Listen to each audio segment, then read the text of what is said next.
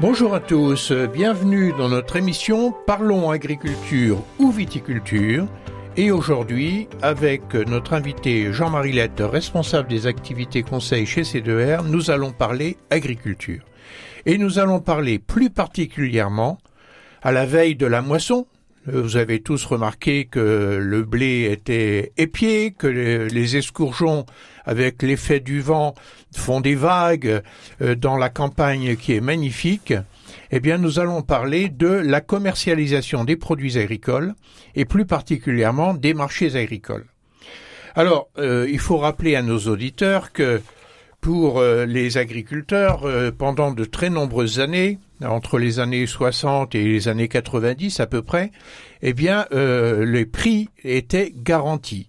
on était dans le cadre d'une politique agricole commune au niveau européen, à l'époque l'Europe à 6, puis à 9, puis à 12, qui garantissait à l'agriculteur un prix pour son produit. Et ce prix était en gros fixé chaque année, et donnait lieu quelquefois à des manifestations d'agriculteurs qui voulaient les voir augmenter. C'était des périodes où il y avait beaucoup d'inflation, donc il fallait euh, veiller à la revalorisation des prix. Et en tout cas, tout ça s'est terminé, et c'est terminé pratiquement totalement euh, ces dernières années, et ça a commencé en 92, où en 92, euh, l'Europe a cessé de garantir les prix aux agriculteurs.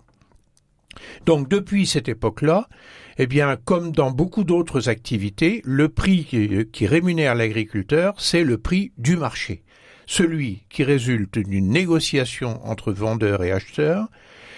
Si l'offre est abondante par rapport à une demande, le prix baisse, et à l'inverse, si la demande est supérieure pour un produit, eh bien, le prix monte.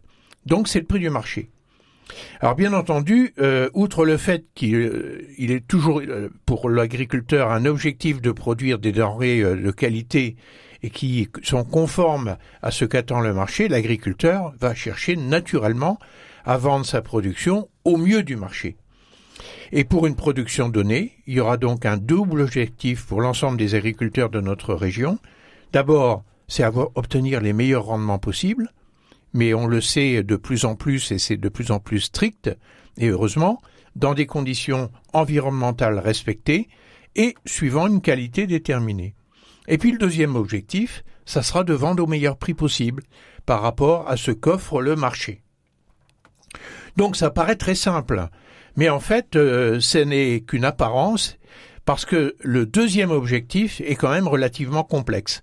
Vendre au meilleur prix possible, ça pose la question à quel moment faut-il le faire?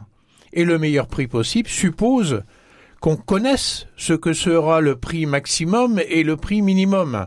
Et ça, euh, il y a forcément un enjeu de risque là-dessus. Et ce risque est d'autant plus grand, plus grand que dans une année, dans une campagne, au cours des années différentes d'ailleurs, il y a une grande fluctuation des cours.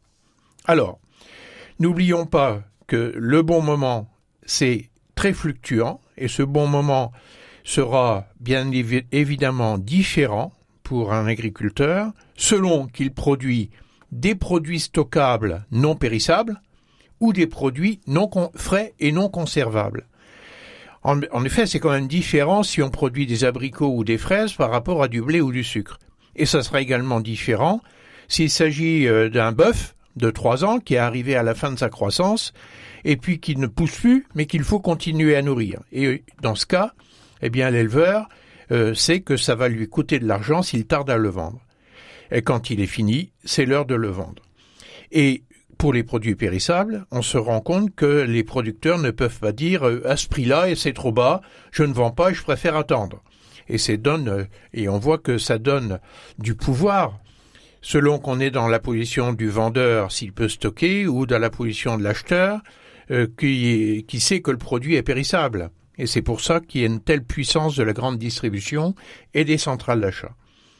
Alors aujourd'hui, pour euh, faciliter la compréhension de nos auditeurs avec Jean-Marie Lette, on va simplement parler des principaux produits de cette région en particulier les céréales. On va prendre l'exemple du blé, je pense que c'est le meilleur. Et avec ça, on aura réglé, si on parle en plus du maïs et du colza, on aurait réglé l'essentiel des productions de cette région. Alors, pour faire simple, prenons le cas du blé.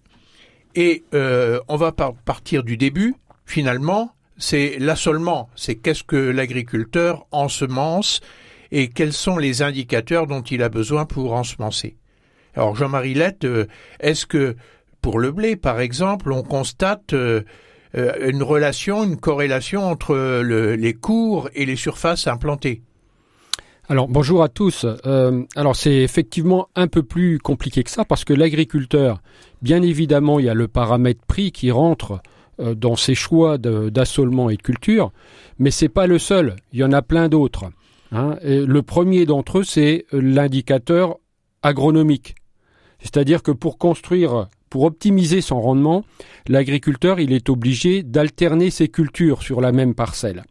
C'est pour ça qu'en général, eh bien, il y a un équilibre entre les cultures d'hiver, les cultures euh, de printemps, ou entre les céréales et les autres cultures oléagineux, protéagineux. C'est ce qu'on appelle la rotation des cultures. Tout à fait. Et qui fait que les cultures sont d'autant plus euh, euh, prospères, si je puis dire, qu'il y a bien cette alternance dans le temps. Voilà. Cette alternance, elle permet de réduire euh, l'impact des maladies, elle permet de détruire plus facilement les mauvaises herbes.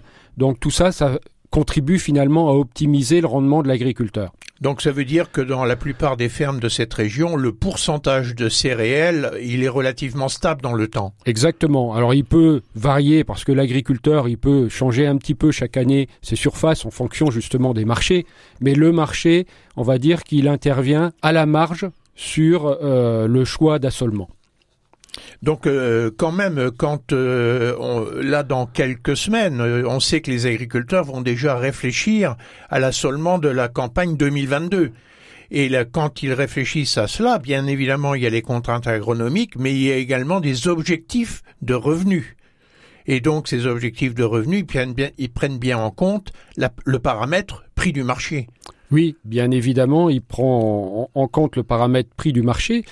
Mais dans son choix d'assolement, il y a aussi d'autres dimensions. Il y a par exemple la dimension environnementale. L'agriculteur, il sait que eh certaines cultures vont lui permettre de réduire ses doses d'azote, euh, vont lui permettre aussi de réduire ses traitements. Par exemple, des cultures comme la luzerne ou le chanvre eh ben, ne nécessitent pas beaucoup de traitements. Donc cette dimension environnementale qui est recherchée par les, les politiques et parfois qui euh, contribue, qui permet euh, d'obtenir un certain nombre d'aides, ça fait partie aussi euh, de son choix. Et puis, il y, a un, autre élément également, c'est la dimension risque. On sait que l'agriculteur, eh bien, pour limiter les risques, eh bien, il est, il est nécessaire, en fait, qu'il diversifie ses cultures. Donc, on va pas mettre tous les œufs dans le même panier, si je puis dire. Mais ce faisant, quand la récolte arrive, on est face à une incertitude quant à la rémunération de cette récolte.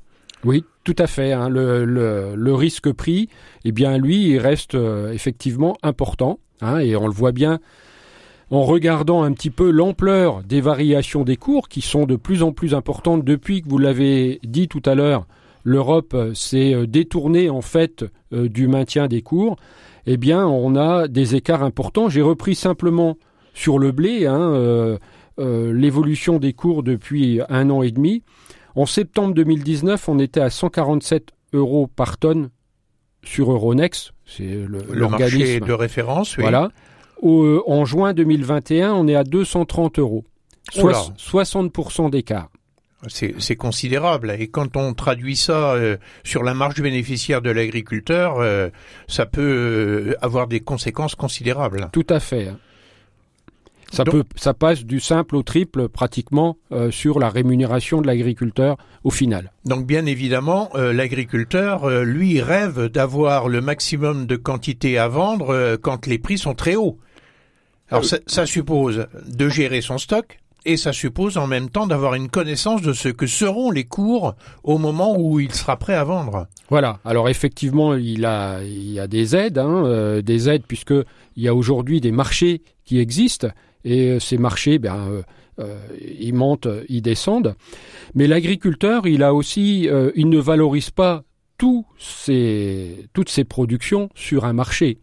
Hein, bien évidemment, déjà, il a un certain nombre d'engagements, de contrats de production pour lesquels, eh bien, finalement, c'est pas lui qui décidera de, du moment où il va vendre sa production. Donc, sur le plan quantitatif, il n'a pas la liberté totale qu'on pourrait imaginer. Tout simplement parce qu'il a une histoire.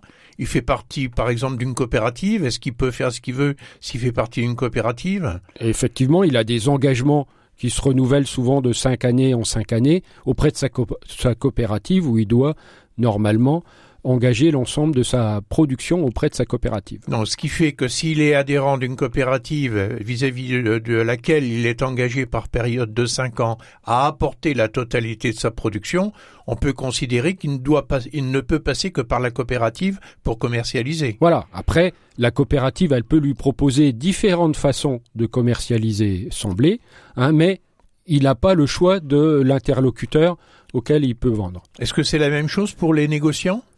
Alors les négociants, bah, avec les négociants, l'agriculteur, il n'est pas engagé sauf s'il a mis en place un contrat, mais là aussi, le, négociant lui propose souvent plusieurs façons de commercialiser son blé. Alors, quels sont les euh, différents euh, moyens de commercialisation que qu'on peut avoir? Puis je suppose il y a également la question euh, est-ce que je peux stocker chez moi pour vendre au moment où je veux, ou est-ce que je peux stocker auprès de la coopérative pour vendre au moment où je veux? C'est les questions qui me paraissent importantes. Voilà, ça, ce sont effectivement des questions de base. Il y en a une autre aussi, hein, c'est que chaque année, l'agriculteur, il doit commercialiser l'ensemble de sa production. Il ne stocke pas d'une année sur l'autre. Hein, il a toute la période, même si les cours sont faibles, pour vendre sa production. Ça, c'est un premier élément.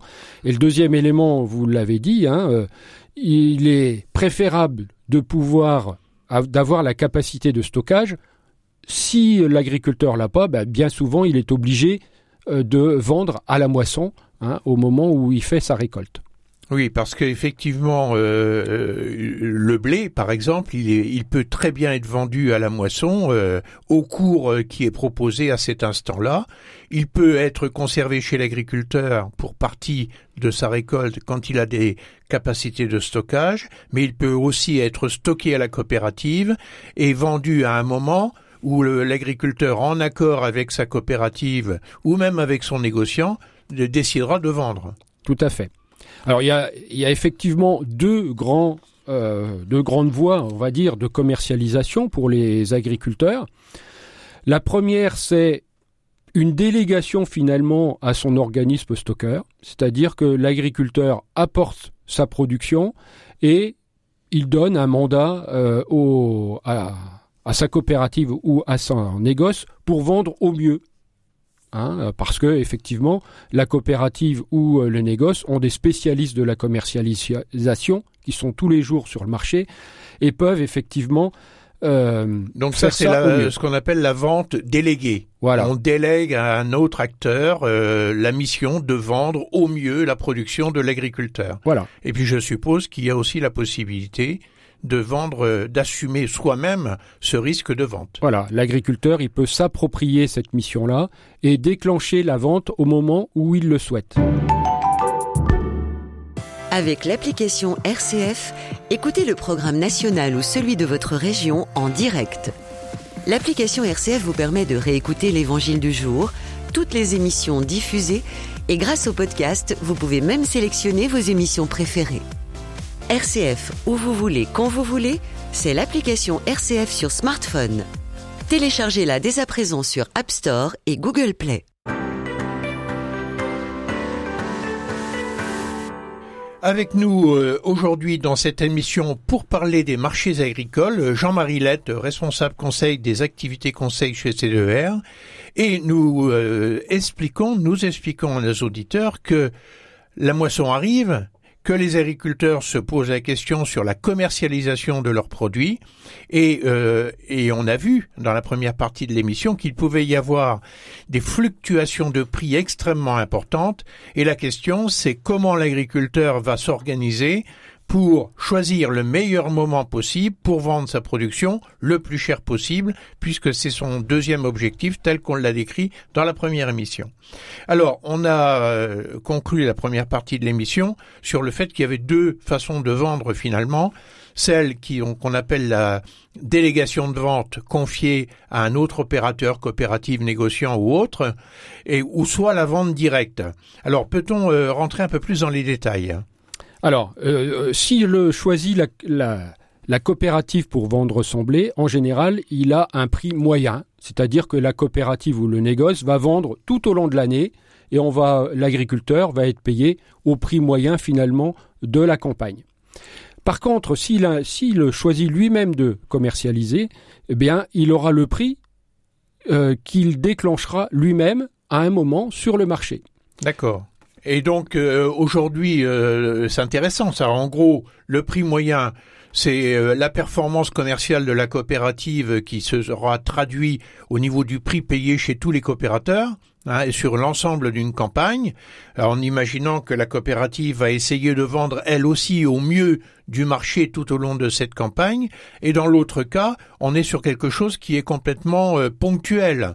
C'est le je vends ce jour-là au cours qui était en vigueur ce jour-là. Voilà, c'est le cours du, du jour. Ça veut dire que il prend l'agriculteur, il prend deux risques. Un risque de baisse de prix pour ses stocks qu'il n'a pas encore vendus. Ah oui. Et à l'inverse, un risque de manque à gagner s'il a vendu trop tôt par rapport à une montée du marché. Et donc cette euh, notion de prise de risque, est-ce que c'est quelque chose qui se généralise? Euh, on peut pas dire ça. Hein. Je, le, cours moyen, surtout dans nos régions ici euh, très portées, où les agriculteurs sont quand même assez portés sur la coopération, on reste. Une, il y a une majorité d'agriculteurs qui restent euh, au cours moyen de leur coopérative ou de leur négociation. Mais ça n'empêche qu'il y a une tendance de fond pour les agriculteurs à aller vers prendre en main eux-mêmes leur commercialisation. Et dans ce cadre-là, nous, euh, eh on, essaye de leur donner un certain nombre d'indicateurs. Et il y a, un élément important dès le départ, c'est que ils, ils doivent sécuriser leur vente.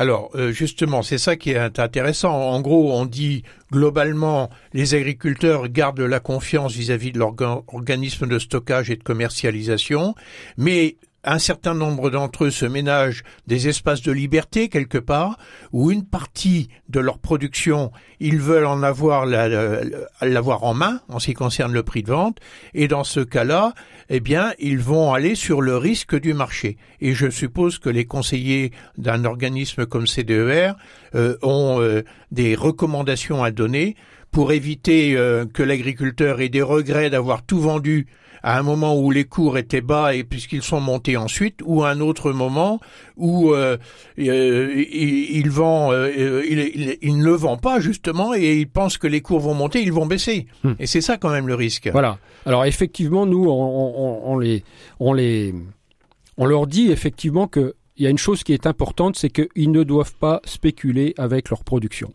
On joue pas au poker avec ça. Voilà, leur production, c'est le fruit de leur travail d'une année entière et euh, bah, ils peuvent pas se permettre de la compromettre en, euh, en, spéculant. Donc pour éviter la spéculation, la première chose qu'il faut savoir, c'est ils doivent connaître la qualité et les quantités qu'ils vont avoir à vendre. Ça, c'est la première euh, des choses. Bah, en fait, ça serait catastrophique de vendre à terme une production qu'on n'aura pas. Voilà, tant en quantité qu'en qualité. Euh, la deuxième chose, c'est qu'il y a quelques indicateurs qui doivent l'aider euh, finalement à piloter sa commercialisation. C'est son coût de production et son seuil de commercialisation. Le seuil de commercialisation, c'est quoi? C'est le prix qui va lui permettre de couvrir l'ensemble de ses charges d'entreprise et l'ensemble de ses besoins privés. Donc en gros, c'est un prix qui couvrira l'ensemble de ce qu'il aura engagé comme dépense, plus sa part de bénéfice. Voilà. On peut prendre un exemple. Euh, le prix de revient du, euh, pour le, la tonne de blé dans notre région, c'est à peu près combien? Ça autour de 170 euros par tonne. Donc en gros, s'il dit je veux gagner 20 euros par tonne, euh, mon seuil de commercialisation, ça sera 190. Voilà. Et quand ça. les cours seront à 190, je dirais à ma COP ou à mon négociant de vendre. Voilà. Et l'idée, c'est effectivement ça, c'est pas de chercher à vendre quand le cours sera au plus haut, parce que je risque des, des boires. Par contre, dès lors que mon, le cours atteint et dépasse mon seuil de commercialisation, je peux déclencher des ventes parce que je suis sûr de couvrir l'ensemble de mes besoins. Mais euh, ça peut entraîner quand même quelques frustrations. Euh, je suppose si j'ai décidé de vendre à 190 et que le cours monte à 240, euh, je vais peut-être m'en vouloir ou en vouloir à ceux qui m'aident. Ah bah peut-être, mais au moins je suis sûr de couvrir mes, mes besoins et je risque pas de vendre peut-être à 140 si le marché se retourne. Oui, il faut penser à la globalité du raisonnement. Tout à fait. Alors rien n'empêche euh, de. C'est une affaire aussi de tempo, hein, c'est-à-dire que on peut en vendre une partie tout en en conservant une petite partie pour éventuellement profiter des marchés lorsqu'ils seront euh, supérieurs.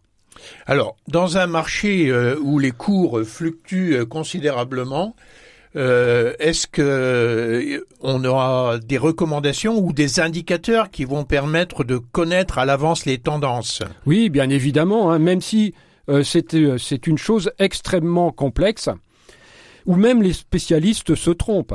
Hein. Enfin, on va dire que dans les indicateurs, il y a d'abord le climat.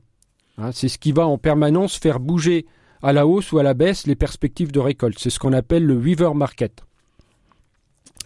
Il y a les stocks mondiaux, leur disponibilité, c'est aussi un élément important. La situation des grands exportateurs. Euh, les interactions aussi entre les différents produits. La parité euro-dollar, tout ça, ce sont des éléments qui effectivement font avancer ou reculer le marché. Et donc, euh, euh, ces éléments rentrent dans la fixation des prix euh, régulièrement sur les marchés internationaux, ce qu'on appelle l'Euronext. C'est quoi précisément l'Euronext? C'est un marché à terme où, eh bien, le, blé, par exemple, est coté sur la récolte 2021, c'est-à-dire que l'agriculteur peut dès maintenant vendre de la récolte 2021 et même de la récolte 2022. Et il y a deux années qui sont cotées sur les marchés à terme. Déjà la récolte 2022. Tout à fait. Et en fait, euh, cette cotation, c'est une cotation euh, à une date de vente précisée? Voilà, hein, c'est effectivement tous les trois mois, il y a une date qui est précisée et qui permet de, de, de s'engager euh, à une période donnée. Alors, euh, bien évidemment, dès lors qu'on parle de conditions climatiques, de sécheresse dans tel endroit de la planète, ou, euh, de toutes des sortes d'éléments prévisionnels mais relativement incertains, il est clair qu'il doit y avoir des ajustements en permanence. Voilà, effectivement, hein, le marché il bouge en permanence. On l'a dit tout à l'heure, il bouge même de façon très forte. D'autant plus que c'est un marché ouvert aux agriculteurs, mais pas qu'aux agriculteurs. Il y a tous les opérateurs, il y a aussi des spéculateurs hein, qui sont là pour euh, essayer de faire du gain sur des marchés. Donc tout ça, bien évidemment, euh, ça, ça, entraîne des variations quand même relativement importantes. Alors concrètement, euh, où en sommes-nous à l'instant où nous parlons, Jean-Marie? Alors, les marchés sont bons, excellents actuellement. Hein. Les agriculteurs, après quand même plusieurs années difficiles, vont pouvoir cette année profiter de marchés relativement haussiers. Et euh, s'ils sont haussiers, il y a plusieurs euh, explications à ça. Hein. Euh, il y a le fait déjà, si on prend le blé par exemple, que l'année dernière, la récolte européenne a été plutôt en berne, hein, et ça, ça a quand même libéré de, de, la place en Europe, même si le marché mondial était à un bon niveau. Il y a un autre élément qui est, lui, euh, on va dire, euh, commun à tous les marchés, c'est la position de la Chine, hein, qui achète et qui a acheté énormément cette année, pratiquement de toutes les productions, hein, à la fois pour reconstituer ses stocks, parce que son économie est repartie, et puis aussi, hein, vous, vous, vous souvenez que la, la Chine a été euh, concernée par euh, son, cheptel porcin a été décimé, hein, si bien que euh, elle, est en train de remonter son, son, cheptel porcin et pour ça elle a besoin euh, d'aliments qu'elle achète sur les marchés. Mais elle achète d'autant plus que elle, ses prévisions de récolte sont pas bonnes et, euh, et l'inverse, bien évidemment. Donc on a besoin de connaître un petit peu la situation euh, climatique, euh, agronomique dans, ce pays qui, fait le marché entre nous. Exactement. Et c'est vrai que cette année, personne n'avait vu ça arriver. ils ont été énormément acheteurs sur tous les marchés Euh, Et c'était la surprise pour tous les experts euh, de, l'observation qui, en fait, euh, n'ont pas cessé de s'étonner de la montée des cours, alors que les fondamentaux n'étaient pas forcément présents, quoi. Tout à fait. Il y a aussi un autre élément qui cette année fait monter le cours, c'est que la Russie, qui est un gros opérateur, un gros exportateur, eh bien cette Russie, en fait, face à la hausse des marchés, a taxé les exportations pour que son marché intérieur reste à un niveau relativement faible. Et ça, évidemment, ça a alimenté à la hausse également les marchés. Donc effectivement, il y a euh, tous ces critères qu'on vient déjà de citer, hein, qui interviennent dans la libre circulation des marchandises, dans le fait que le, euh, cours des monnaies intervient, dans le fait qu'il y a des taxes qui peuvent être instaurées par les pays, mais aussi des conflits qui peut y avoir dans certains pays avec des embargos euh, qui consiste en fait à empêcher un pays de vendre sa production en exportation. Ah, tout à fait. On peut prendre l'exemple de l'orge de printemps, hein, l'orge de brasserie. le, premier exportateur d'orge de brasserie en Chine, c'est l'Australie, qui est relativement proche. Et cette année, pour des questions, on va dire, macroéconomiques qui n'ont rien à voir avec l'agriculture, hein, c'est le problème des Ouïghours et de ce qui se passe en Chine, eh bien, la Chine a mis un embargo sur l'orge australienne si bien que c'est l'orge européenne et notamment française qui en a largement bénéficié. D'accord. Donc euh, et aussi j'imagine euh, quand il y a euh, des conflits, euh, quand il y a euh, des petites récoltes, c'était le cas de l'Europe l'an dernier, il y a des marchés qui sont par exemple ceux de l'Afrique du Nord, qui sont des marchés très importants en achat, qui se sont déplacés vers les vendeurs de la mer Noire, c'est-à-dire l'Ukraine, la Russie, etc. Et donc peut-être qu'il y a des habitudes commerciales qui s'installent, de nouvelles habitudes commerciales. Tout à fait. Hein. La, la France, qui était le principal fournisseur, par exemple, de l'Algérie ou de l'Égypte, eh bien, euh, ces pays se tournent aujourd'hui euh, de façon beaucoup plus conséquente vers euh, les pays de la mer Noire, effectivement. Donc, si on, essaie de résumer, Jean-Marie, nous sommes dans une situation à la veille de la moisson qui paraît très favorable. Elle paraît favorable. Après, bien sûr, le rendement qu'on ne connaît pas encore aujourd'hui fera la différence. Hein, mais en ce qui concerne les cours, on est dans une année où pratiquement sur l'ensemble des cultures, on a des niveaux de cours qui sont, on va dire, dans les meilleurs des dix dernières années. Et on peut penser que dès maintenant, euh, les opérateurs, les stockeurs et ceux qui mettent en marché ont déjà pris des options de vente sur des cours élevés pour des échéances qui sont celles de août 2021, septembre 2021, voire après. Tout à fait. Hein. On a. Donc ils sécurisent déjà une partie de leur commercialisation grâce euh, sur ces cours élevés. Voilà. Et effectivement, on a parlé tout à l'heure des marchés à terme, mais il y a peut-être déjà des engagements sur la récolte 2022 parce que les cours de la récolte 2022 ben, ont suivi ceux de la récolte 2021. Ils sont à des niveaux assez porteurs. Eh bien voilà, on a fait euh, ce peut-être, Peut-être, euh, j'ajouterais quand même une nuance à ça, hein, c'est que euh, les charges, elles aussi, sont en train d'augmenter très fortement pour les agriculteurs et ils ont besoin, pour couvrir ces charges, par exemple, prenons uniquement le cas des engrais qui augmentent là de 30%, eh bien, ils vont avoir besoin de ces bons niveaux de marché pour faire face à ces hausses de charges. Et bien sûr, euh, cette conclusion, et euh, j'ajouterai le fait que ça n'est pas si simple de vendre au prix du marché. Il faut s'informer, il faut anticiper et il faut savoir prendre des risques. Eh bien, sur ces bonnes paroles, on donne rendez-vous à nos auditeurs, eh bien, la saison prochaine, une fois qu'on connaîtra les résultats de la moisson. Au revoir à tous.